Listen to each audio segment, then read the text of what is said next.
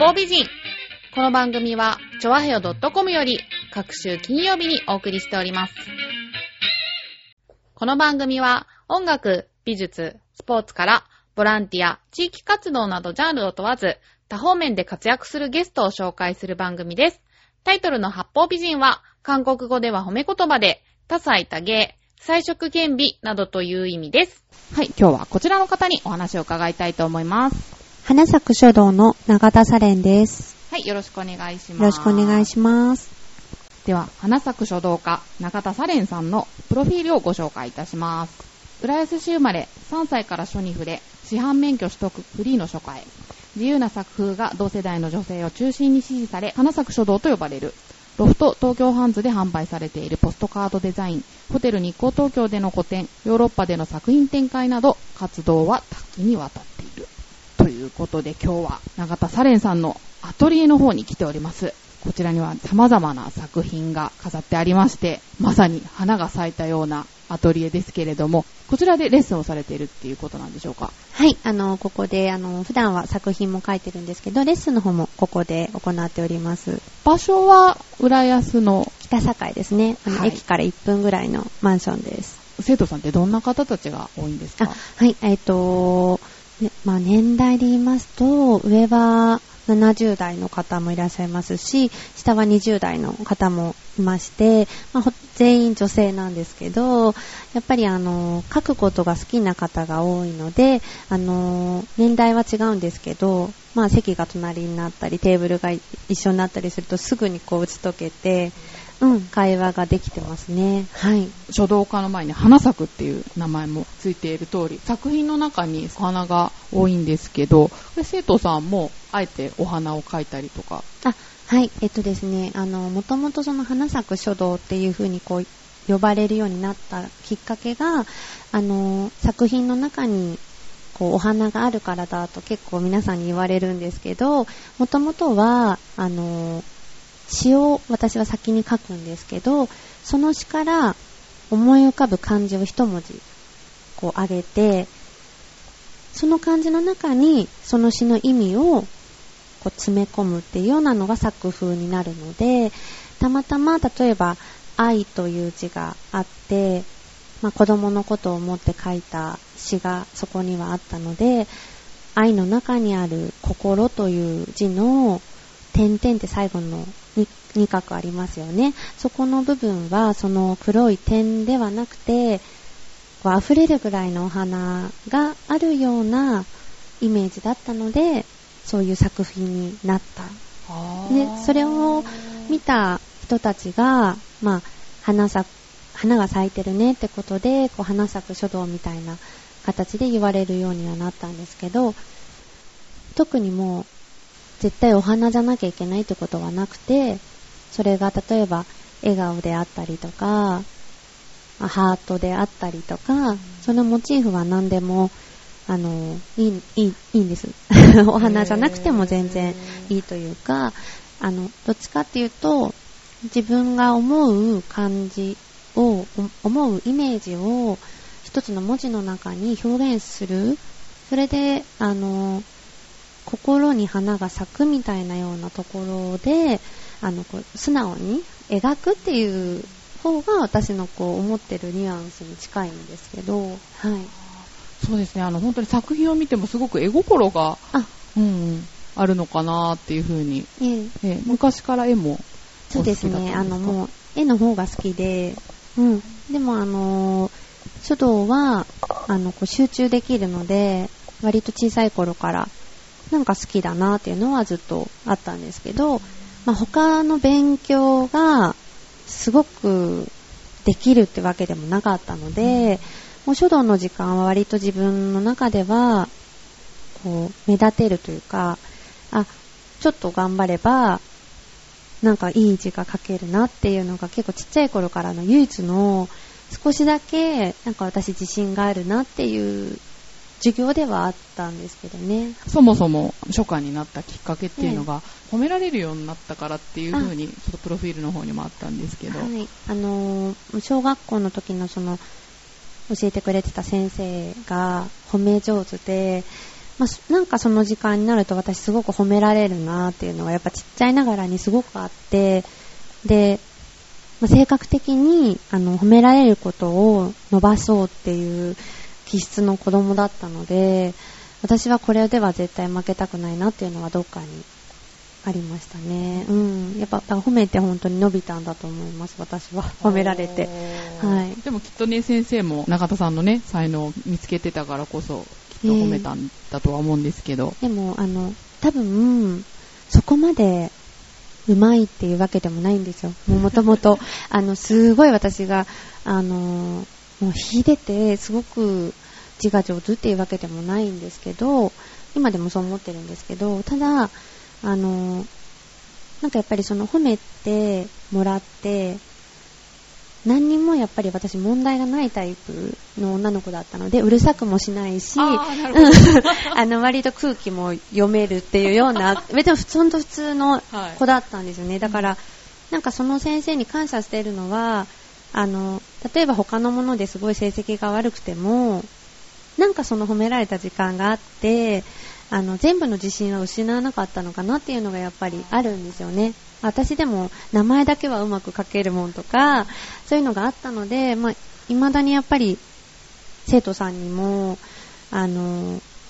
いいところを見つけるのはやっぱりその先生に教えられたことなので、あの、ま、人間関係にもおいても全てなんですけど、なるべくやっぱりいい部分を見つけてあげて、あの、まあ、そこを悪いところ、悪いところというか、直すよりもいいところを褒めてあげた方が早いような、なんかすごい頑張る気持ちとかやる気とかっていうのが、やっぱ一番大事なのかなとは思ってるので、本当にその先生には感謝してますね。はい。そういった先生の応援とかもありながら、ご自身が人を教える立場になられたってことですけど、はい、教えるようになってからどれぐらい経つんですか？えっと、ちゃんと、えっと、レッスンを開始してからは、えっと、まだ4年ぐらいだと思うんですけど、そうそうですね、はい。4年でこの活躍ってすごいですね。いえ、あの、もともと師範の免許を取ったのが21歳の時だったんですけど、今33になって、はい、やっぱ21の時に子供たちに教えたいっていう気持ちはあったんですけど、やっぱり自信がなかったので、自分がその年で、やっぱりあの、誰かの子供のことを教えるっていう自信ももちろんなかったですし、まあ、経験がない自分、資格は取ったけど、経験のない自分っていうのをやっぱり痛感してたので、何か、あのー、ちゃんとした経験、プロになりたいと思ったので、あの、教えるっていうことは30代にななってからだなっていうのはどっかにその時決めていて、10, 10年間は、あの、商業筆文字デザインっていうんですけど、あの、お仕事として依頼された文字を書こうっていうのは心に決めてずっとあの一人で営業してはいあのコツコツやってきました。はい。そうですか。はい。で目標の30歳に達した時に、はい、個人の教室を開こうそうですね。まああのそれよりは少し早めだったんですけど、自分がやっぱり28の時に子供を産んで、あのいろんなことがやっぱり変わったんですね。うん、で、あのまあ、たまたまそういうのをやってほしいっていう依頼がそのタイミングで来たので、やっぱりやってみようとその声にはあの言っていただけたのであ、じゃあちょっとやってみようかなと思って始めたのがそれぐらい前ですね。はい。どうでした？スタートの時には？は、やっぱり、あのー、もう本当にその商業デザインの方をずっとやってきたので、私が教えたいのは、あのー綺麗な文字ではないっていうのは、その時にはもう心にあったんですね。一般的な、あのー、誰、誰が見ても綺麗っていう字を教える人は他にいらっしゃるし、私しかできないことは何だろうっていうのは10年間ずっと考えてきたので、あの、ま花咲く書道って今は言われますけど、自分の気持ちを文字の中に素直に表現するっていうことに関しては、ずっと続けてきたことだったので、あの、生徒さんたちにもお手本はないので、レッスンで。あ、そうですか。はい。私が、私はこういう気持ちで、この漢字の中に、えっ、ー、と、花を咲かせます。えっ、ー、と、皆さんは、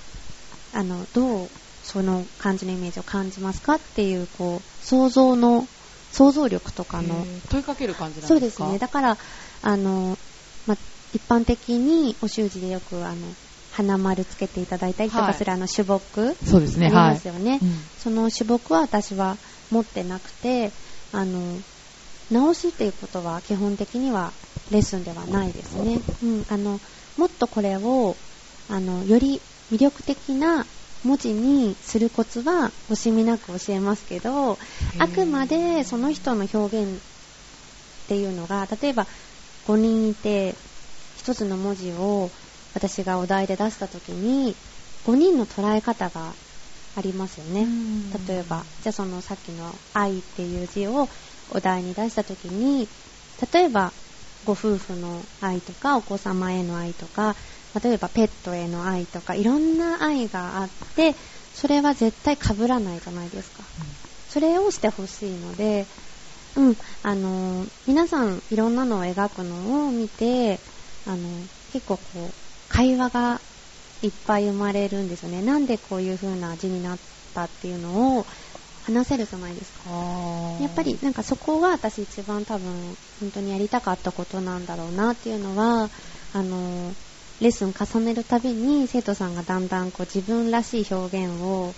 あの楽しみ始めた時ってわかるんですけど、そういう時にやっぱりあの、笑顔を作りたかったんだなって、もともと、だから私がほんとちっちゃい頃褒められて、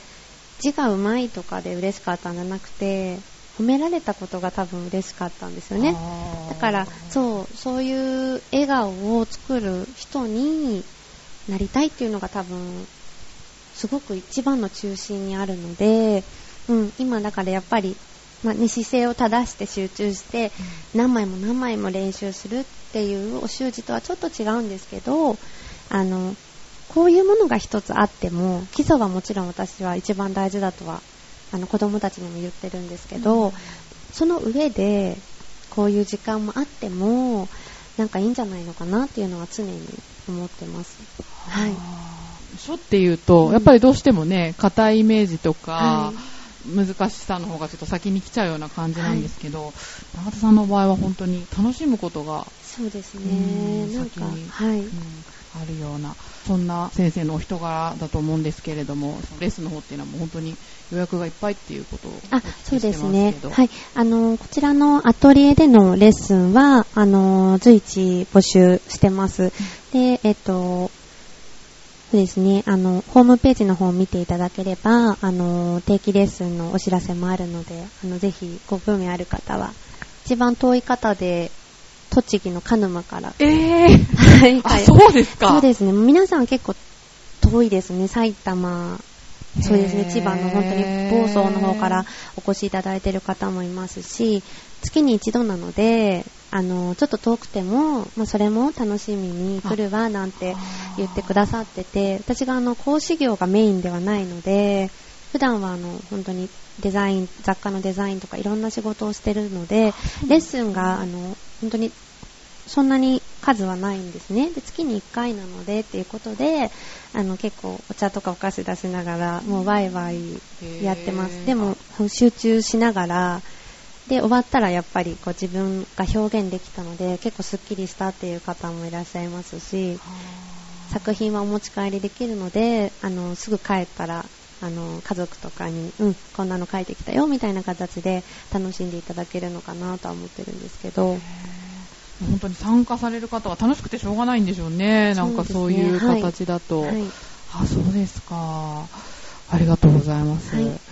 えっと、ちなみに先日、ホテル日光東京の方ではい個展が行われたっていうことですけど、はいこちらはどうだったんですかね、反響とかは。はい、えっと、ホテルの、えっと、もう日光東京さんでは、えっと、まあ今まで何回も、あの、個展の方させていただいてるんですけど、あの、ホテルという場所柄、えっと、レストランが、あの、ある通路に作品の方を展示させてもらってるんですね。なので、あの、例えば、レストランで、あの、向かう待ち合わせの方とかが作品をちょっと見ていただいたりとか、あの、何もその、ドアを開けて、ギャラリーの中で作品を見るっていう形ではなく、ホテルの中に自然とこうあの花咲書道の作品がいっぱい展示されていたので、あのいろんな世代の方からいろんな声をいただきまして、やっぱり私は自分の気持ちを常に書いてるので、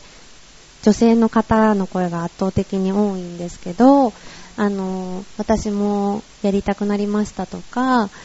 あと、まあ外国の方も英語を入れたりとかしてるので、うん、あの、面白かったっていうか書道と、こう、絵みたいなものが混じってるので、なんかこう多分、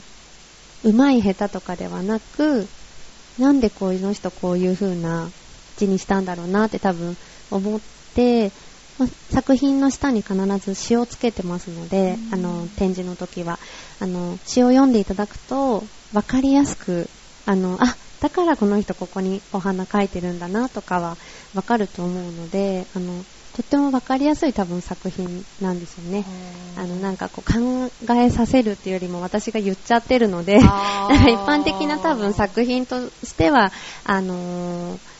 わかりやすすぎるのかもしれないんですけど、やっぱり私は子供とか、あと、こう、書道とかに興味のない人も、あのー興味持ってもらいたいなって本当に思ってるので、あのわかりやすいものを、うん、書きたいなっていうのは思ってます。はい。アトリエの方に飾ってある作品の中でですね、一番目に入ったのが感謝。はい。これはどういう気持ちの時、あどういう状況で？はい、あのーま、感謝っていう作品は結構いっぱい書いてるんですけど、あの、例えば友達とかに感謝する時とかってやっぱありますよね。まあ、はい年を重ねれば重ねるほど、友達って結構女友達で大事になったりとかして、ですね。はい。で、でも、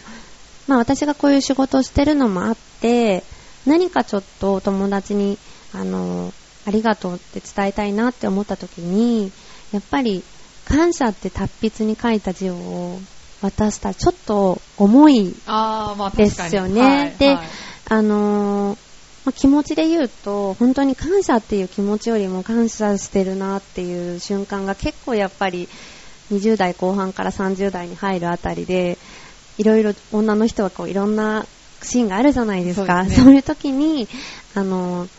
友達にに向けた感謝を、やっぱりこう、感謝が花束を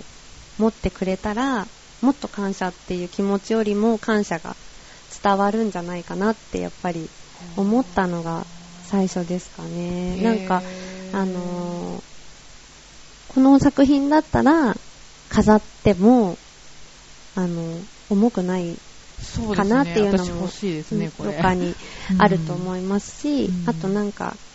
綺麗に、あ、綺麗とか、そういう風に色がついてるので、うんあのーで、なんかこれが、一応漢漢字じゃないですか。はい字じゃないですか。はい。だから、感謝してるよっていう手紙を送るのは恥ずかしいけれど、このカードだったら、はいパッと渡してありがとねっていう形で渡したらなんかすごい素敵かなって、あの、大人の、うん、やっぱり、はい、あの、そういうの大事じゃないですか。でもはい気持ちを伝えることとかって。ううんん、でもやっぱり、達筆な字じゃない感謝だからこそ、なんかちょっとこうお花があるからこそ、いろんな人のそういうシーンに使ってもらえるかなっていうのは結構描いてて、あの、そういうシーンを想像しながら、あの、作った作品ではありますね。うん。ねこんなの渡されたら嬉しいですよね。か ありがとうございます。やっぱり気持ちをやっぱストレートに伝えることが大事なのかなと。うんそうですね。はい。ねはちょわは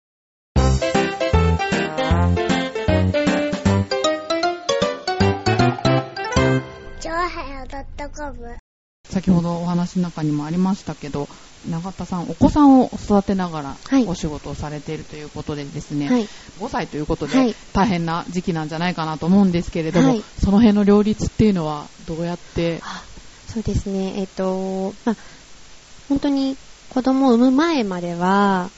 あの、もう仕事があんまりできないんじゃないかなとかは、本当に妊娠中なんかは、あの、つわりもひどかったので、大丈夫かな、できるのかなっていう思いを抱えながら、まあ、産んだんですけど、あの、産んでみて、まあ、一番最初に分かったことは、なんか子供には子供の人生が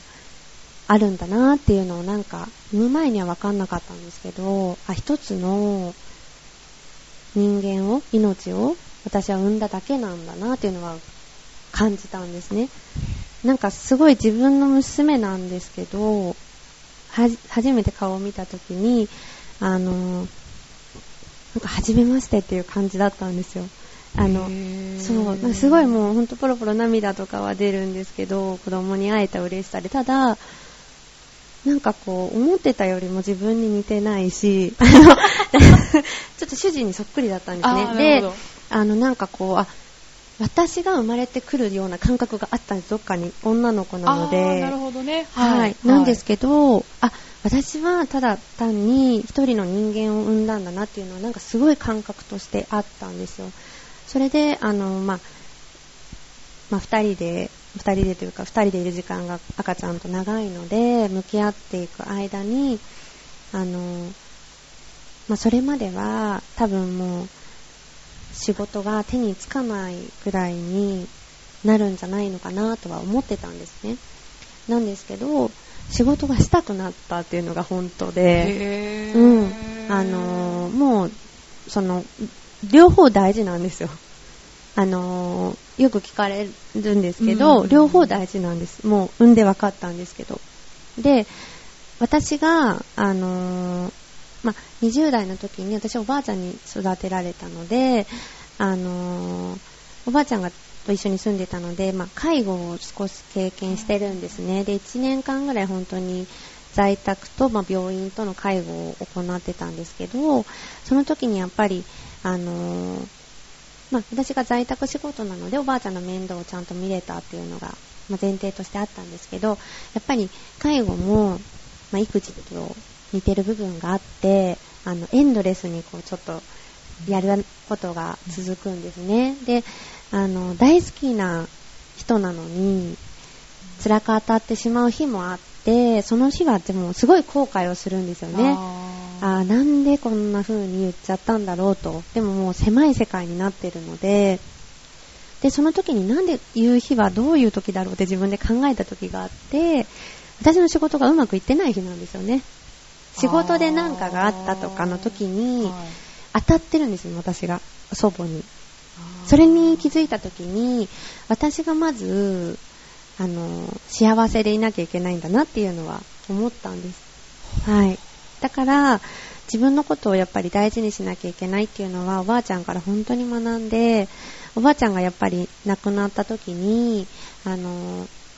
まあ、亡くなる直前に、もう本当に意識がなくなっちゃった時に、病室で、あの、毎日こうお花を飾ってたんですけど、なんとなく死んじゃう予感が毎日言ってるとなんかしした時があって、その生けてたお花をおばあちゃんの前でこうやって振ってみたんですよね、花瓶からこうんう取って。うんそしたらなんかおばあちゃんが目を開けてくれたんですね、その時に。で、本当偶然だったのかもしれないんですけど、そのその時私なんかお花から、こう何かこう、魔法の粉が出てるぐらいに思って、なんか涙がそうポロポロポロポロ出ちゃったんですよ。だからやっぱり今娘への愛情を描くときにお花とかがやっぱ出てきてしまうのもなんとなくその祖母の思い出とかもあってなんですよね。で、お花はやっぱり私はまあ人間でまあ基本的に無力なんですよね。だけどやっぱこういう自然のものってあのまあ祖母の時も思ったんですけどあのパワーがすごくあってお花って。で、もう花の名前とか私全然詳しくないんですけど、そんなことじゃなくて、ただ単にやっぱり綺麗な色を見せてくれたりとかしてるっていうものが、なんかやっぱりすごい、あの、その花の力を私も借りて、いろいろ伝えたいなっていうか、で、やっぱり子供を、その、見てる時も同じ状況になったんですよ。やっぱその時はやっぱ私が自身が精神的にちょっと疲れてた時、子供のせいじゃないんですよね。子供はまっすぐに生きてて、だから私が生き生きしなきゃいけないっていうのを割と早く気づいたんですね、おばあちゃんのおかげで。あーなるほど、うんで、だから仕事をしようって思ったんです。はい。両方好きだって素直に、お母さんだから子供をまあ、何歳まではずっと見なきゃいけないとかいろんな意見がやっぱあるから振り回されちゃうんですけどあでも私は自分のことも大事にしなきゃいけないから、仕事をしよう、あの、保育園探そう。で、保育園の先生には、あの、一生懸命働いて、一生懸命見てもらおう。うん、みたいな感じで、あの、1歳の時に保育園に預けたんですけど、まあ、最初は泣かれて、やっぱりこう、苦しい思いはしたんですけど、今は楽しく行ってますし、やっぱり結果的に、あのー良かったなとは思ってるんですね。なんかその両立も、だから、あのよくいろいろ聞かれるんですけど、頼れるところには全部頼ってますし、あと、夕方からは仕事しないとか、パソコン見ないとか、そういうのは決めてます。ああ、なるほど。はい、預けてからは全力で あの仕事してますし、あの朝はかなり早く起きて、朝は仕事しますし、うん、限られた時間なんですけど、あの結構時間も使い方で全然変わるというか、まあ、そこら辺は結構本当にかなりハードですけど、ね。やっぱり夕方子供を迎えに行くと全部まあクリアになっちゃうっていうところはありますね。なんか、頑張ろうってやっぱり思えるので、はい。うん、でもね、その実際、切り替えっていうんですかね、気力だったり体力だったり、はい。一口に切り替えてたって、なかなか現実はね、そうですうん疲れたっていう時もあると思うんで。あります。まあ、制作の時は、はいまああの、まあ、本当子供を産む前は真夜中に書いてたんですね、作品を。やっぱり、あのー集中できるから集中できるから。なんですけど、やっぱりあの、産んでからは昼間しかなくなるので、あの、音楽が好きなので、やっぱり音楽をすごいあの、ヘッドホンで聴きながら、もうすぐに切り替えることはできるようにはなりました。ああ、そうなんですね。はい。だから、まあ、あの、すぐに浮かばないので、ずっと日常的に思ったことは書き留めてますし、で、やっぱ古典の前とかになれば、すぐにその書きたかったことを、あの、思い出せるようには、頭の中ではしてるつもりではいるんですけど、だんだんそうやってはい知恵をつけ、そうですねうん。でも週末はほとんどもう本当にくたばってます。もうボロボロになりながら子供と一応遊んでるんですけど、やっぱハーハー言いながら。でももうそこはもういいかなとは思っそうですねて、もうんう全部やっぱ頑張れないですし、もう常になんかこう、綺麗に、あの、こう自分のことも飾ることもやっぱできないので、もう通常はもうダメダメなんですけど、でももう両方私だし、もうどっちもあっていいというか、ずっと気を張ることも私は多分できないし、だからといってずっと抜いちゃっても多分疲れるので、一応そのタイミングで、うん、そうですね。ただもう本当に疲れすぎて、こう、うわーってなる時もありますよ、やっぱり仕事してて。ううんん。で、そういう時はやっぱりもう子供にも本当のこと言って、今日こういうことがあって、ああ、なるほど、ね。言います、言います、もう、あの、うん。もう本当にすごい、あの、ママは失敗しちゃったとか、うん、言うと、なんかまた頑張ればいいじゃんとか、子供に。やっぱもう3歳ぐらいからそういうこと言ってくれるんですよね。その言い方が私にそっくりで、あそう。だからやっぱり、まあ女の子っていうのもあって、割とそういうごごっこ遊びが好きなのでうん、ちょっとこう励ましごっこみたいな感じになって励まされたりとか、だからそこはやっぱり、なんかこう、うちの子見てても他の子見てても思うんですけど、勝手に覚えていくんですよね、あ子供って。か。うん。だから、何にも教えなくていいんだなっていうのは常に思ってて、私がしっかり悩んだりとか、笑ったりとか、頑張ったりとか、もうへこんだりとか、そういう風に見せてあげると、ずーっとへこみっぱなしだったらそれまずいんですけど、立ち直るのは見せてあげたいし、うん。あと、転ぶのもうん見せてあげたいというか、それでも、あの、この仕事が好きだから、やってるんだよって、よく仕事と私どっちが好きとかやっぱ聞くんですね。聞かれるんですけど、どっちもどっちも好きだけどあなたの方が好きだよ。でも別にあなたのためにとかは言わずに、私、でもママは仕事が好きだから、うん、なんか、もうごめんかもしれないけど、でももう両方好きだからっていう風に言うと、結構何も言い返せないみたいで、あうーん、でもやっぱり、そういうグッてくる部分も人間として必要なことでもそうですね。ね、あるのかななんていうのは思いますけどね。ううんん。働く女性に対してすごく励みになるんじゃないかと。これからお子さん持つ上でね、不安を抱えている方とかもね、うん中田先生のレッスンを受けに来ると元気になるかも。ありがとうございます。えーでも本当に、ね、充実した生活、お仕事を、ねはいされているようですけれども、永田さんのパワーの源っはい。やって何ですか？ぱり子供ですね。あ子供が、うん。もうそれは本当に子供の、今までお話ししたそのもの、そのままなんですけど、やっぱり、あの、愛おしい存在があって、あの、それは常にそうだったんですけど、あの、それ、その前までは褒めてくれる祖母が私の全てだったので、なんかおばあちゃんに褒められたくて頑張ってた部分はずっとあったんですけど、やっぱり祖母亡くして、やっぱ一人になった時があって、やっぱり結構見失った時期もあったんですけど、それでも、やっぱりお仕事してると、あの、泣けないじゃないですか。すね。やっぱり、はい、うん。打ち合わせ行くのに、しっかりお化粧して、服着ないといけないし、でもそれに助けられて、うん、毎日なんとなくやり過ごして、うん。で、気づいたらその先にやっぱり娘がいて、でも、それはやっぱりおばあちゃんの時と一緒で、愛おしい存在で、今度は私が褒めてあげる番にはなったんですけど、子供を。なんかやっぱり、源と聞かれると、多分そこなのかなとは思うんですけど、だからですかね、やっぱ作品に愛情があるのも、そういう日常的にうん。人を愛するとか、うん。子供を大事に思う気持ちっていうのがきっと現れてるんですね。ね。やっぱりこう、自分の小さい時の理想とか、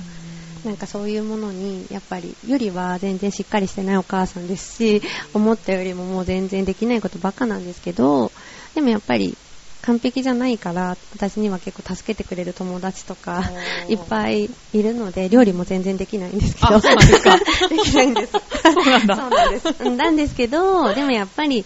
全部できないから、私字は書けると思ってるので、あーあなんかもうそこら辺も、やっぱりなんか、うちの子もママは料理下手だよねとか言うんですけど、そうなんですね。言うんですけど、そなんかそう、理解してくれてて、逆に嬉しいというか、なんかもう、はい、うん。もうなんかもうありのままじゃないんですけど、私自身がこうなので、まあ、生徒さんにも、まあ、知り合う、お仕事で知り合う方にも、あの、背伸びはせずにがモットーなので、ただできる限りの全力な、全力でお仕事は取り組みたいなとは思ってるんですけど、まあ、完璧じゃないから、うん作品も多分不安定なので描けるというか、うん、そういうのは人間らしくいたいなとは思ってるんですけど、うん。なるほど。はい。はい。ありがとうございます。はいじゃあ、こんな素敵な作品が描けるようになるには、どうしたらいいんですかね？あ、そうですね。はいあのー、先ほど、あの、はいアトリエ、こちらの北境にあるアトリエのレッスンなんですが、えっと、まあ、一番近いレッスンですと、4月の12日の土曜日の10時から体験レッスンの方もまだ募集してますので、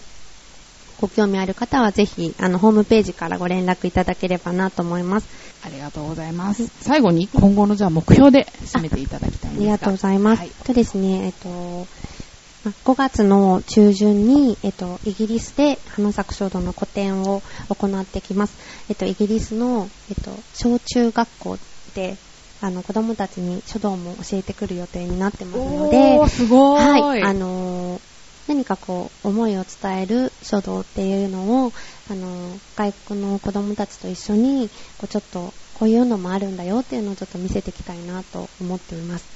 あと、10月にですね、10月の23日から29日までなんですけど、表参道駅から、まあ、歩いて3分ぐらいなんですけど、えっと、ギャラリーで花咲書道の個展の方も予定しておりますので、こちらもあのホームページの方を見ていただければ、あの、詳細は出るんですが、あの、いろんなところで、あの、見ていただける機会とか、触れていただく機会をどんどん増やすことが私の責任だと思ってますので、今まで本当に支えてくれてた方がいっぱいいらっしゃるので、あの、恩返しできるようにと常に日頃思ってますので、何かこう、花咲く書道がいろんな風景、人と人との、あの、絆作りじゃないんですけど、に広がるように、ちょっと活動を、あの、頑張っていきたいなと思ってます。浦安での個展がまだやったことないので、それもできたらいいななんてのは思っています。はい。はい。ありがとうございました。はいということで、今回のゲストは、花咲く書道家、中田サレンさんでした。どうもありがとうございました。Thank you.